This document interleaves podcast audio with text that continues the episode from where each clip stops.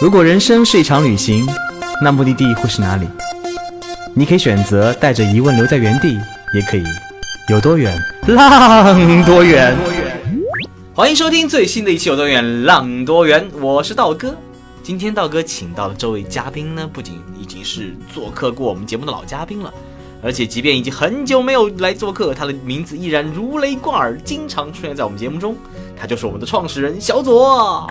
Hello，大家好，我是小左。嗯，小左上次来节目呢，我们聊了聊他跑步跑去全世界的旅行故事，但这一次我们聊的不再是跑步。为什么请小左呢？是因为我在前段时间看到他一条朋友圈，我要念一念来 music。来敦煌学习第四天了，看了莫高窟和榆林窟近四十个窟，有近十个特窟，还有满满的课程，无比的满足，每一天都感到自己浸透在幸福中。从二八五窟出来的时候，我和蔡同学走在白杨树道上，像刚拿了一百分，等放学回家的小孩一样兴高采烈。今天看见陈涛、陈海涛老师写的，真正的人文教育是引领一群孩童来到星空之下，整个世界，政治、经济、文化、历史、数学、物理、生物、心理，像星星一样在深蓝的天空中闪耀。我觉得我就是这样一个孩童，那漫天星辰就是我的爱河。哇哦，鸡皮疙瘩起了两层呢。对，当时真的是有感而发，有感而发。对，因为我写这段文字的时候，我正好在那个敦煌研究院学习，而且那天呢，就那天被我当当时誉为。这人生当中可能都只会有个位数的如此幸运的一天。哇哦，敦煌研究院特别高大上。来，我们大家介绍一下，你是？呃，是的，呃，稍微介绍一下，我上个月呢，十一月份去了敦煌研究院。敦煌研究院呢办了一个这样的课程，叫做呃从巴米扬到敦煌的一个研究班。然后呢，我也是在敦煌研究院的微信公众号看到一个这样的招生呃启示的，所以后来呢，我就直接填了这个报名表。我听说这样的研究班的报名表都需要有学术研究成果。对对对，是的。嗯、你是如何混进去的 啊？呃，可以，对对对，我觉得是研究院也被我们的被我的赤诚所打动。呃，其实是这样，那个他当时报名的时候呢，的确是有一个要填有什么学术贡献，然而我并没有嘛，所以也只能老老实实的就填了一个，就填了一个无。然后，但是呢，呃，我真的其实对这方面比较感兴趣，然后我写了很多说自己为什么想来参加敦煌研究院办的这个班的原因。后来呢，呃，也就收到了录取通知书，所以就去参加了在敦煌研究院这个为期七天的一个学习班啊。然后这次呢，也是就是到结业典礼的时候，那个现任的院长呃王旭东老师他也说了，这是敦煌研究院第一次开放这样的研究班给非专业的人士来参加，因为以往的话就是一直都是要有相关的学术背景的。所以这次我们的研究班的人也特别多，我们一个班有一百八十个人。嗯，其实稻草人每年出队最多的大西北路线中，敦煌就是其中特别重要的一站。嗯，但面对敦煌这样的艺术瑰宝呢，很多小伙伴可能不太了解里面的一些细节嗯和背景。所以其实为了希望大家在旅行当中更全面的领略敦煌壁画之美，嗯我们今天特地将小左请来给大家扫个盲。其实小左前段时间在办公室里跟工作室里也给稻草人的员工们做了一期很长很棒的分享。是的，其实打动我的更多是后面那些故事，所以今天我特别想嗯，在我们做敦煌扫盲之前的话，也希望小左能分享分享关于这个研究院那些为他坚持一生的人的故事。其实参加这个研究班呢，真正打动我的，就是让我觉得特别特别感动的，也是说在敦煌研究院有这么多的人为此付出了一生，这一些是让我觉得参加这研究班中。让我觉得心里非常震撼，而且也是为什么我回来之后很想把自己的学习的这些收获，把关于敦煌内容传播给更多的人来听，让大家来知道了去了解这个地方的原因。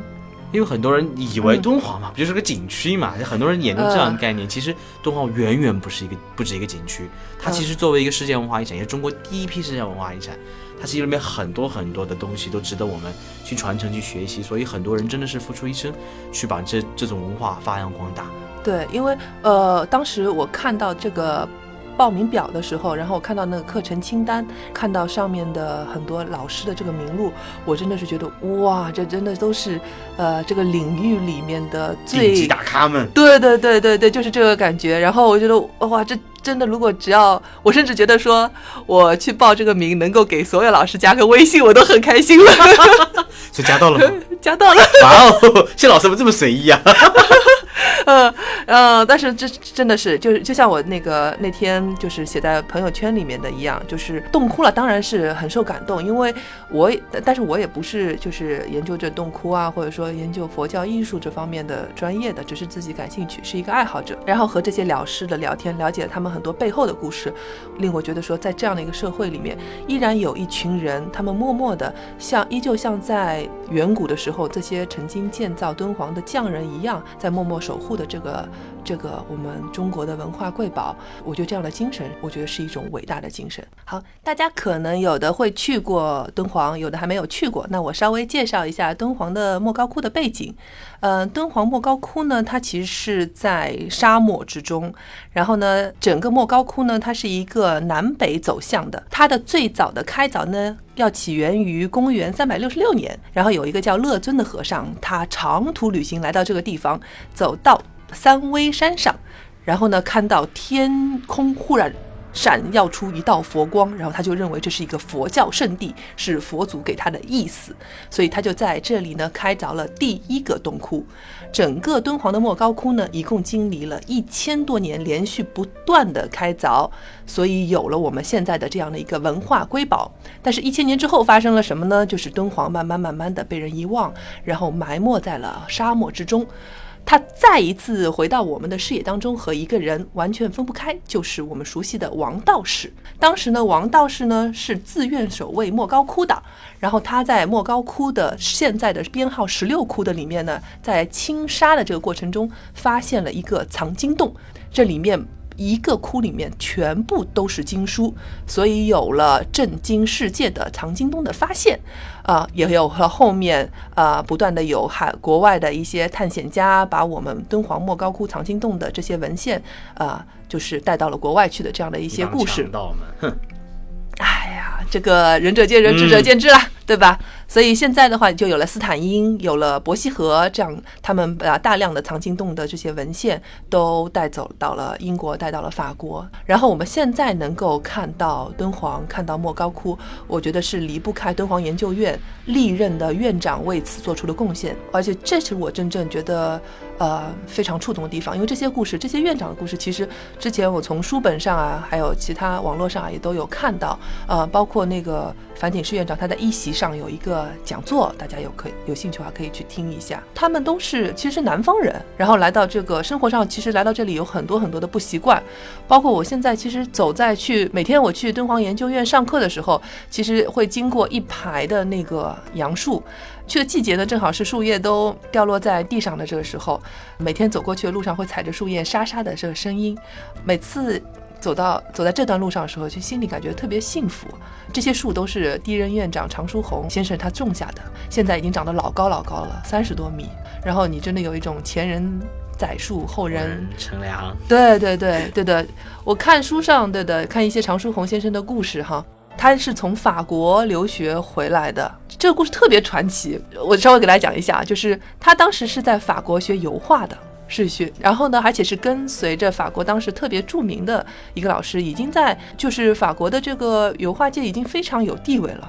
但是呢，你说是命运选中了他也好，还是机缘巧合也好，他有一天在旧书摊上看到了一本书，一本图录，就是伯希和的一个敦煌图鉴。他看到之后，他也惊叹，就是怎么我们在我们的国家，在中国有这样的绘画。然后他当时就决定要回国，要要去敦煌，所以我觉得有的时候你就觉得是好像上帝选中了一个人，这就是你的命运，这就是你的宿命。否则你怎么解释一个在法国留学的一个怎么说富家子弟吧，或者说呃艺术家吧，他千里迢迢的决定要回到中国，然后要要去敦煌，要去建立敦煌呃研究和敦煌的保护。真正来到敦煌的时候，他面临的有很多实际的问题，我在那里的时候，就听那个其他老师说，他们当时面对的很多问题就是非常实际的。首先，敦煌是沙漠，要治沙，然后种树。然后还有养猪，养猪干嘛？养猪因为要解决那个吃饭问题，啊因为莫高窟离那个县城嘛，还是有好几十公里的。那时候又没有车，只能走出去，徒步出去，所以他们要解决日常的吃饭啊这些问题啊，养猪、养羊，对，还有挤奶、呃养牛、挤奶啊，然后自己还要种菜，所以要帮研究院的这些工作人员解决这些日常生活的问题。当时条件也非常艰苦，很多的他们的家具啊、房间啊都是用泥砌的，就是砌一个泥巴床，然后砌一个泥巴书桌这样子。第一任研究员应该是民国时期的时候。是，对，是四四年，一九四四年啊，新中国那时候还没有成立。对，所以条件非常非常艰苦。你就想象现在你让一个在法国学艺术的孩子回来，然后让他去养猪、治沙、种树、种菜，这可能吗？E l a v 我觉得真的是，我觉得敦煌是应该呃，充满了魔力这么一个地方，把人吸引在那里。真的是，真的是，因为那天我们在这个课程七天结束的时候嘛，第四任院长就现在的院长王旭东院长，他给我们的结业的发言有说到这么一一段话，这个意思大概是就是，他中他说敦煌是一个呃佛教的圣地，历来是和大家结缘的，然后这也是第一次敦煌研究院开办给那么多非专业背景的。人来参感兴趣的人来参加这样一个研究班，也是敦煌更开放的一个态度，也是就是佛教所表现的表现出来一个愿跟更多的众人去结缘的这样一个态度。而且他相信，他有信心和敦煌结下的缘分，这一辈子都不会解开。嗯、那打动你那天那个朋友圈的场景是怎么回事呢？那一天是我正好从呃中午嘛，我从那个二八五洞窟出来，因为二八五是我一直非常非常非常想看的一个窟，而且这个窟呢其实是不对公众一共有多少个窟啊？都二八五了。原谅大哥孤陋寡闻，没有去过敦煌。呃，这一套编号呢，其实敦煌有三套编号体系，一个是早期那个法国探险家伯希和编的，所以现在你去看的话，上面会写的伯加一个数字。然后第二套呢是那个张大千到这里在做临摹的时候编的，第三套也就是现在运行的这一套是敦煌研究院现在这一套体系的，洞窟数量非常非常之多了。然后二八五窟呢，它是一个目前前来说是不对公众开放的，目前对公众开放洞窟其实有一批，然后还有一批叫特窟，是大家需要单独去医院单独付费来看的。然后二八五窟呢是连特窟都不算了，就是你哪怕付钱，其实都不可以进去看了。它是一个西魏时期的洞窟。然后我也没想到这次去上这研究班，有机会可以看到二八五窟，就相当于说你一直嗯，可能是梦想实现了吧，就真的非常非常漂亮。面对那些壁画的时候，我真的觉得有一些，呃，有情不自禁。对，有些东西感对对，有有种东西感动你，对，因为西魏时期的很多壁画，它特别的和我们所想象的中国的这些绘画风格完全不一样。你会觉得那个时代的人怎么的把人物把这些怎么那么充满想象力？因为我记得古人在画壁画的时候，他们会讲究在一个画面里面表现出整个故事，对，其实就是充满了想象，无论色彩、构图，对，我觉得道哥你说的非常对，对，而且二八五壁画呢，你还能看出，呃，它不同的墙壁上其实画的风格是完全不一样的。有一部分你能看出完全的受到印度的影响，就有有印度的风，然后还有一些就是那个看到有就是希腊风格的一些元素在里面，还有它天顶上的一些壁画，这个线条，我觉得怎么能那么的，就是展现那么的肆意，你知道吗？那么的。放得开，对我觉得这些词语可能原本我觉得不是属于中国佛教的文化的那都都或者说不属于那个中原文化的嗯这个范畴里面的嘛，所以看完之后非非常非常的兴奋。走出这个洞窟的时候，整个人完全就像被被有种被上天一眼宠溺到了不行的这种程度。对，那天就兴高采烈嘛，而且呢，就是那天还认识了在敦煌研究院的一个老师，叫陈海涛老师，他和他的夫人陈琦两个人，他们一直。这这是两个非常年轻的老师，对他们一直从毕业之后就在敦煌，已现在已经也十几年，也是快十年了。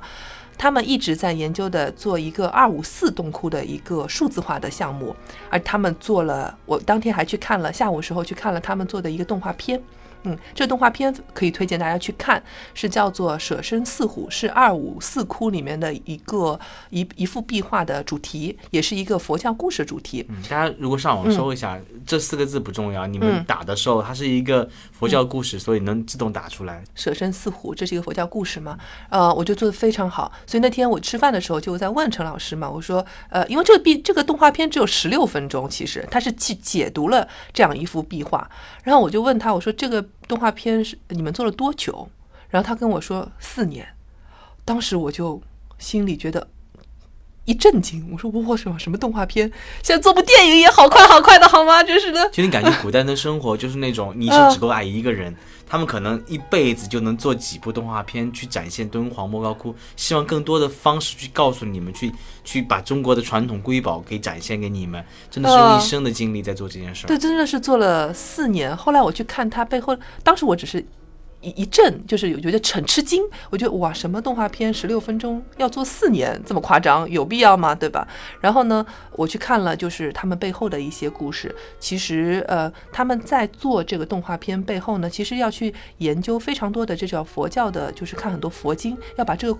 壁画解读对啊，所以他花了很多时间去临摹这个壁画，其中花了半年时间，陈奇老师都是在里面这个二五四窟里面去临摹这个壁画。我觉得真的有一种，就是很多东西很多功夫下在里面，其实是你看不出来的，和现在我们的这种快餐式的消费、快餐式的文化，我觉得是完全不同的。你还是能感受到一种这种匠心，嗯。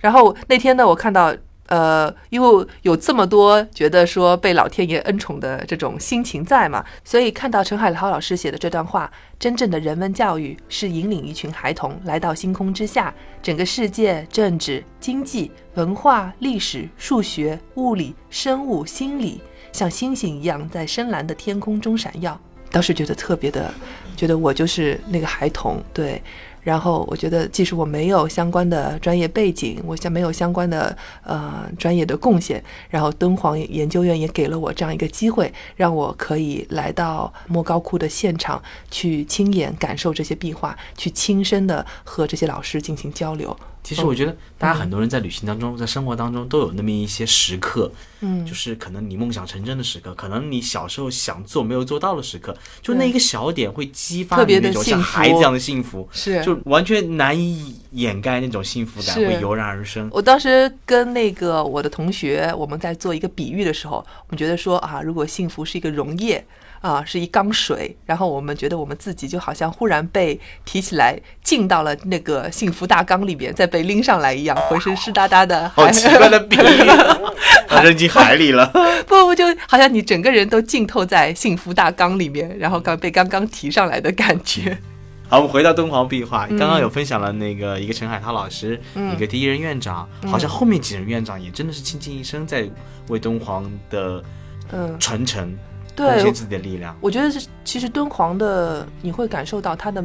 呃，很多人都为他付出了很多。而且第二任院长是段文杰先生嘛，他原来也，他原来是在呃北北京高等艺专学校毕业的。呃，他刚毕业的时候，其实受到了那个张大千，他曾经在那个重庆举办了一场敦煌，他的临摹了很多敦煌的壁画嘛，就举办了一个展。那个段文杰先生他去看了，然后很受到。呃，影响觉得说很想去看一下。他当时想去敦煌的时候，是去能够收集一些灵感，对，因为艺术创作需要灵感嘛，对吧？他学的也是油画，然后正好呢，他毕业的前夕呢，呃，他遇到一个货车司机，说是往那个方向走，问他要不要搭车。他原计划是说，我先回趟家，因为他家是四川绵阳的，呃，见一下老婆孩子，然后再走。但是当时交通不便，有个货车司机往那个方向走，他觉得机会千载难逢，他就去了。嗯，然后去了之后，一路非常的那个颇费周折吧，终于到了兰州。到兰州之后，发现一个非常不好的消息，因为他遇到了很多人是从敦煌回来的。当时那个敦煌研究所是面临了一个被解散的局面，他遇到了很多敦煌研究所回来的这些呃这些在当地工作的人嘛，都跟他说啊研究所要解散了。他当时非常心情非常的那个惶恐不安，然后也等在兰州遇到了常书鸿先生，然后常书鸿先生说呃他要去北京去教育部呃去呃去那个。调解这件事情嘛，需要把研究所继续办下去，让段文杰先生在兰州等。嗯，他说你就在这等着，等着我带回好消息来。他就去北上了，就就去北京了。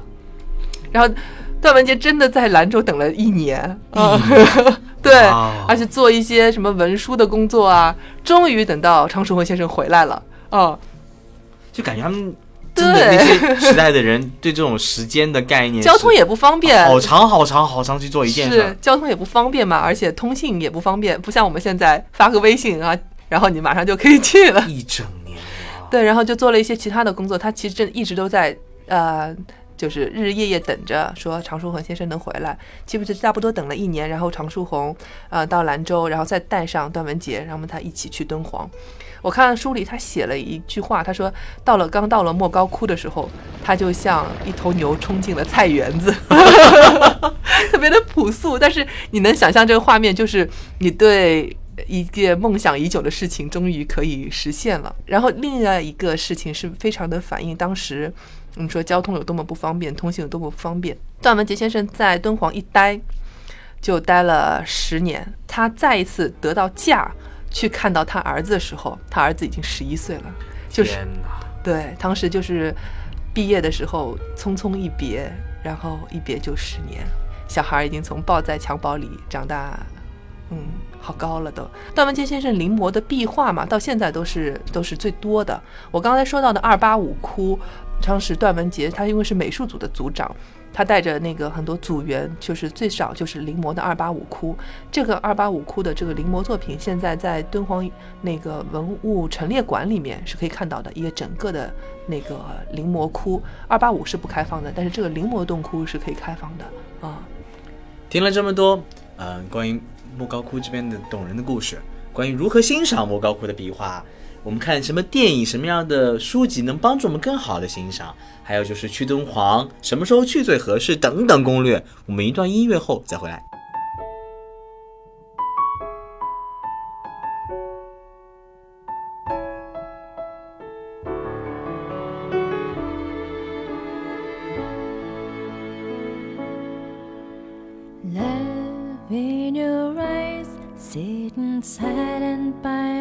Going good.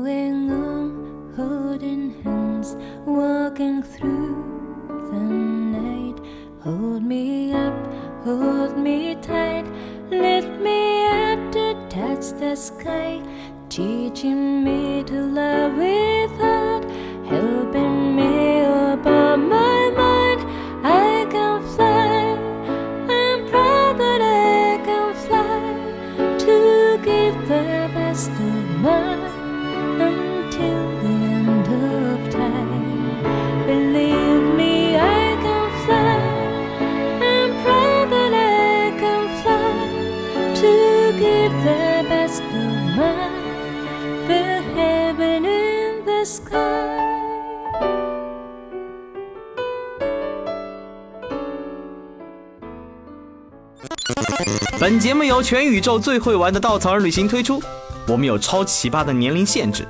只做年轻人的小团队旅行，坚持路线原创，百分之八十五以上的队员来自于朋友推荐。关注微信号“稻草人旅行”，和我们一起出发，爱上这个世界。好了，欢迎回来。嗯，我们刚刚也讲了很多故事啊，如何欣赏莫高窟的壁画呢？小左，请做一点点小普及。哦，我觉得我们先来，就是既然是跟稻草人的那个大家来讲这些内容嘛，我们先要说一下，就是敦煌莫高窟它怎么去玩儿，对吧？然后什么时候去可能是最好的时间，对，因为大家知道现在那个就是其实游客。嗯，去参观东那莫高窟的壁画，其实对壁画非常有影响的，因为它的壁画现在是其实是要处于一个文物保护的这样一个状态。呃，我们的二氧化碳的呼出啊，包括空气中的湿度啊，都是对壁画的保护是有非常大的影响的。所以莫高窟呢，它每天是有限流的，它现在呢就是每天限流是六千人，旺季的时候会多加一些额外的名额，淡季呢其实是。就不会达到那么高的数量。旺季的现在那个旺季的门票是两百元，然后呢，每个人可以看八个洞窟。淡季的时候其实是只要一百元，但是可以看十二个窟，所以非常非常建议大家会要选择去淡季去。那淡季的时间其实是从十一月份开始，一直到那个第二年的四月份，对吧？嗯，我记得是四月份，这个可能再要稍微查一下跟。我们的大西北路线完美错过。我们大西北路线是五月的五月份到十月份，但是我是我很建议大家，如果愿意一次性看到很很多西北的风景、风土人文的话，可以参加我们的路线。中间我们还有莫高窟的行程，但如果大家对莫高窟真的感兴趣，我们很建议大家在淡季的时候自身前往，在那待很长时间，去感受一下那边的，去感受一下那边人为之付出一，生的那个环境。跟那个二货老板讲吧，我们做一个淡季的莫高窟的路线吧。哦，我要手动 Q 一下我们的产品部，希望他们做一条淡季的，真的是去看特窟，去感受对，更而且一多深定要看特窟，对，对我觉得真的一定要看特窟，因为特窟才是那几百个洞窟里面可能最有价值的那个，因为你真的会说一幅好的一个好的库上面的壁画，真的是会让你产生感动的，否则你不是为了走马观花嘛，对吧？我觉得我们的会员应该不是这样的人吧？而且淡季的时候住宿更便宜哟。对对，住宿也是，因为像现在这个季节去的时候，那里的五星级酒店其实也就只有两百块钱左右。哇哦，对敢赚到了呢！对对对，机票也很便宜，其实这时候去。对，所以各种的好，而且其实敦煌的这个就是它，因为气候干燥，它的冷其实并不那么的冷，因为你知道，就是一个旅游目的地啊，人多和人敦煌又是一个它是讲解性的，你如果人非常多，它的讲解员也没有办法很好的去给你阐释这个背后的这些故事，背后的这些洞窟的这些渊源，对。大哥前两天呢，呃，跟一帮市场部小伙伴去了趟西安，去了著名的陕西历史博物馆。我的天呐！虽然我们请了一个国家宝藏正好在播这哎，个就是我们那那两天去的，哦然后播的时候，因为我们那天去的时候发现，哇，里面人多到已经挤都挤不开了。哦其实人多对一个文化性讲解的目的地还是蛮有对影响的。你的感受就很不一样，对。嗯啊，而且我尤其推荐的这个时段哈，是那个十月中旬到十，秋天的时候，对对对，十月中旬到十一月的上旬这样一个三个星期左右，因为这一段时间正好是。杨树有金黄色的树叶的这样一个时段，你就想象一下莫高窟在茫茫沙漠中一片金色的树叶做前景，我觉得我看了图片，反正我觉得明年我很想这个时间再去一次。还有一个非常推荐给大家的是，因为刚才有提到嘛，整个莫高窟的话，它是一个南北走向的，所以非常建议大家可以在呃早晨的时间去看一下莫高窟的这个日出，因为你会看到那个太阳。从东方慢慢升起来，慢慢慢慢慢慢的把这个莫高窟一点一点一点一点照亮，然后照到整个地平线上，整个慢慢慢慢的亮起来。看日出的这个位置就在那个三危山上，就是在那个常书鸿和段文杰先生，呃，他们在那他们的两个墓碑背后的小山丘上面，其实就可以看了。对我觉得这是让你有一种好像看到整个莫高窟这么多年、几千年来慢慢慢慢开始苏醒过来的感受。这个呢，其实可以包车啊、呃上山的，就是大清早的时候，可以在每天的时候你们去的时间，然后查一下当天的日出时间，然后提早个半个小时去那里就行了。啊，大家也知道旅行嘛，想让自己更好的欣赏这里，一定有很多方法可以帮助你，比如请到好的讲解呀。啊，莫高窟有很多的学者能帮助你更好的讲解莫高窟本身的文化，呃，教你怎么解读这个壁画。有没有什么样的书籍和电影帮助我们更好理解呢？哦，我觉得这是那个挺必要的，因为大家知道，毕竟莫高窟它是一个佛教艺术的这样一个圣地嘛。其实，如果你在去之前能够对此有一定的了解，能够去和这些壁画产生一种共鸣，那当然是最好的。所以，我觉得介绍一本比较浅显的吧，就是能够稍微介绍一下莫高窟历代的这个壁画特色的，是那个赵申良老师写写的，叫《敦煌石窟艺术简史》这本书的话，我觉得基本上也很薄，也很好读，在豆瓣上有八点零的评分，可以给到你一个比较清晰的脉络，关于这个呃莫高窟的这些壁画啊，不同的历史朝代的背景特色。哦，这些故事。然后另外一本的话，就是呃，我觉得是另外一本叫做《敦煌众人受到召唤》这本书的话，它就会讲了很多关于我刚才提到的，像第一任院长常书鸿啊、段文杰啊、樊锦诗啊，还有陈海涛老师啊，他们这些人他们的每个人的故事，对，为敦煌付出的这些的很多每个人故事。这本书写的非常非常好，非常感动我，而且文笔也很好。我觉得真的是花了心思去做了，去做了很多深入的采访才写得出来的，很用感情。因为这本书在豆瓣上有八点九的评分，很不容易，我觉得。另外，那个刚才提到的有个动画片嘛，就是《舍身饲虎》。就是陈海涛和陈奇老师花了四年时候做了这样十六分钟的一个动画片，其实，在哔哩哔哩、B 站啊上面都会有，你们可以查得到。强烈推荐大家去看一看，因为这个能开启你对敦煌壁画一种新的认识。对，因为呃，这是一种解读嘛。当时陈海涛老师有一有一段话，我觉得挺对的。他说，就是有人问，就是你去这样解读一个壁画，真的是你觉得当时的画匠就是就是这么想的吗？就是这么做创造的吗？他真的有想那么多吗？因为你知道，当时的画匠其实就是一种怎么说呢？不是我们现在说对。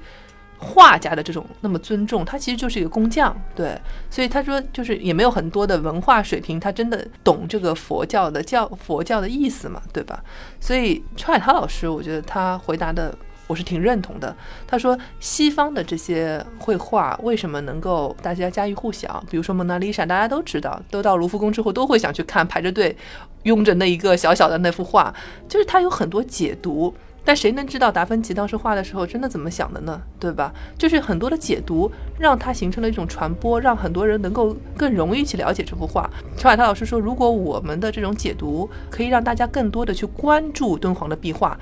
那我觉得也是一件好事。对，所以我觉得的确是这样。对，大家可以去看看这个动画片。而且后来呢，最近他们也做了关于阿武斯库另外一部叫做《降魔成道》。这样的一部动画片是一部新的，大概三十分钟左右。我觉得这个做的上面就在制作上面比前一部更更棒了。对，也是在那个 B 站啊上面是有的，大家可以去搜一下。好，听了这期节目呢，道哥心中种下了一片草原啊。虽然走不进莫高窟，但是 嗯呃，听完这期呢，我也是觉得我起码对敦煌有了更多的了解。对更重要的是，道哥希望小左以及他口中那些为了敦煌倾尽一生心血的敦煌工作人员，身上这种对一件事情热忱、执着的爱，也可以打动你。好了，感谢小左今天的分享。想跟道哥有更多的互动，请关注“道场旅行”微信公众号。我们下期再见。嗯，拜拜。